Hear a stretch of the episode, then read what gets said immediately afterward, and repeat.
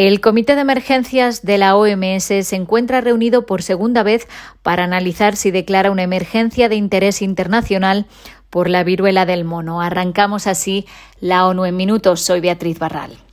El director de la organización, que es quien convoca al comité para que le asesore, dijo al inicio de la reunión que le sigue preocupando el número de casos en un número creciente de países. Este año se han notificado a la OMS más de 14.000 contagios procedentes de 71 Estados miembros de las seis regiones de la OMS. El doctor Tedros dijo que aunque hay una aparente tendencia a la baja en algunos países, en otros sigue habiendo un aumento y seis países notificaron sus primeros casos la semana pasada. Por el momento, la gran mayoría se siguen registrando entre hombres que tienen relaciones sexuales con hombres. Este patrón de transmisión, dijo Tedros, representa tanto una oportunidad para poner en marcha intervenciones de salud pública específica como un reto, ya que en algunos países las comunidades afectadas se enfrentan a una discriminación que incluso pone en peligro su vida. El director general lamentó que la información que los países de África Occidental y Central comparten con la OMS sigue siendo muy escasa y esto representa un reto para diseñar intervenciones y controlar la enfermedad. El paro nacional que vive Panamá con múltiples protestas y el corte de las principales carreteras del país está complicando mucho la situación de los cientos de migrantes que ingresan cada día en el país en su ruta hacia el norte. El cierre de las carreteras conllevó que las empresas de transporte que utilizan los migrantes para cruzar el país desde la frontera con Colombia a la frontera con Costa Rica no pudieran continuar. De acuerdo con el Servicio Nacional de Migración de Panamá, en el 2022 han ingresado 48.430 personas, un 15% de ellas niños y adolescentes, a través de la peligrosa selva del Darién. El 58% de estas personas son venezolanas, seguido por un 8% de Haití, 5% de Cuba, 3% de Ecuador y 3% de Senegal.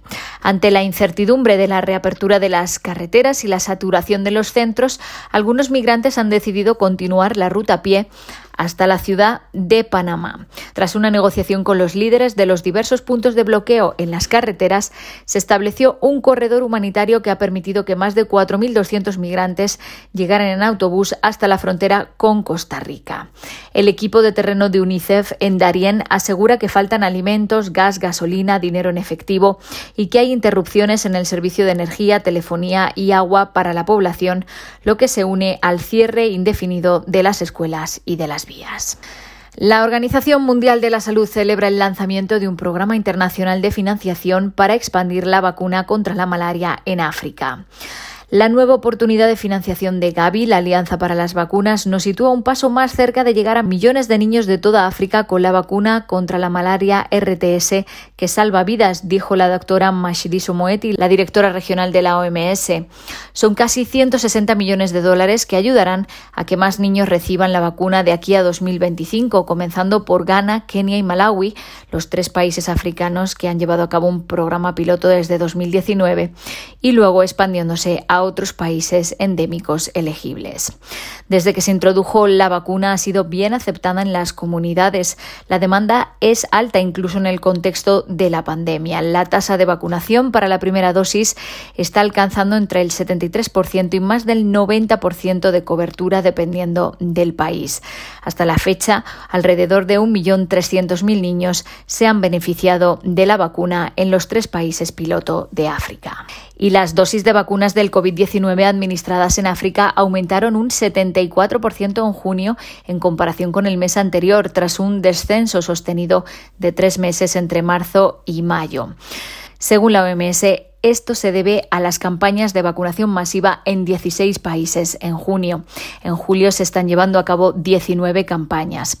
El espectacular aumento de las dosis de vacunas administradas ha llevado a seis países a superar el umbral crítico del 10% de la población con la serie primaria de vacunas. Esto ha reducido el número de países con menos del 10% de 14 a 8.